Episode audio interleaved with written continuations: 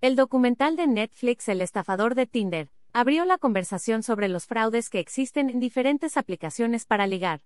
Y como no queremos que te pase esto, aquí te dejamos las red flags que Tinder ha detectado cuando alguien quiere hacerte daño. 1. Mucho bla, bla. Tal como en el documental, la mayoría de los estafadores, como Simon Leviev, son muy buenos para envolver con las palabras, y no, no queremos que entres en pánico. Solo que te vayas con cautela. 2. Si te pide demasiado pronto que abandones la app, esto podría indicar que están intentando eliminar los rastros de la comunicación y obtener más información personal, como tu número de teléfono, que puede ser lucrativo para un estafador. 3. ¿Demasiado bueno para ser verdad? Las demostraciones frecuentes y exageradas de afecto o atención mejor conocido como lovebombing son una gran señal de alerta. Un estafador quiere establecer una relación lo más rápido posible, así que desconfía de cualquiera que diga que encontrarte fue cosa del destino o haga grandes promesas e incluso proponga matrimonio demasiado pronto. Cuidado. 4. Evita el contacto personal. Los estafadores suelen hacer planes y cancelarlos de último momento debido a imprevistos, a menudo circunstancias extrañamente graves. Estas excusas, como una emergencia médica o familiar, algo que les retiene en el extranjero, suelen ser el motivo por el que piden ayuda económica. 5.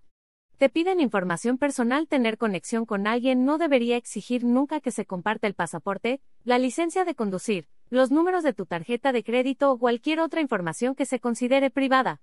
6. Es que tengo problemas económicos. Una cosa es averiguar quién prefiere pagar la cuenta en una cita, pero otra cosa es ser arrastrado a los problemas o necesidades económicas personales de alguien más. Si esto ocurre, especialmente al principio de la conversación, puede ser una alerta de engaño muy clara.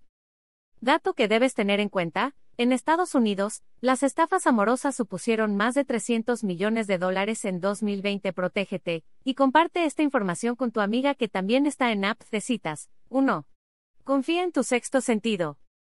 Usa siempre tu mejor juicio y, si algo no te parece bien, bloquea e informa. 2. Revisa sus fotos. Los estafadores rara vez utilizan sus propias fotos, así que considera realizar una búsqueda inversa de imágenes para ver si su foto de perfil se utiliza en otro lugar de Internet. 3. Pregúntame.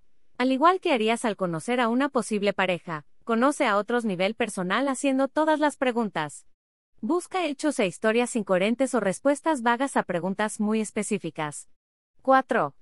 Cuidado con lo que publicas en redes sociales. Los estafadores pueden utilizar los datos compartidos en las redes sociales y portales de citas para conocerte mejor y dirigirse a ti. Evita compartir detalles personales sobre tu familia y amigos, la dirección de tu casa o de tu trabajo o de tu rutina diaria. 5.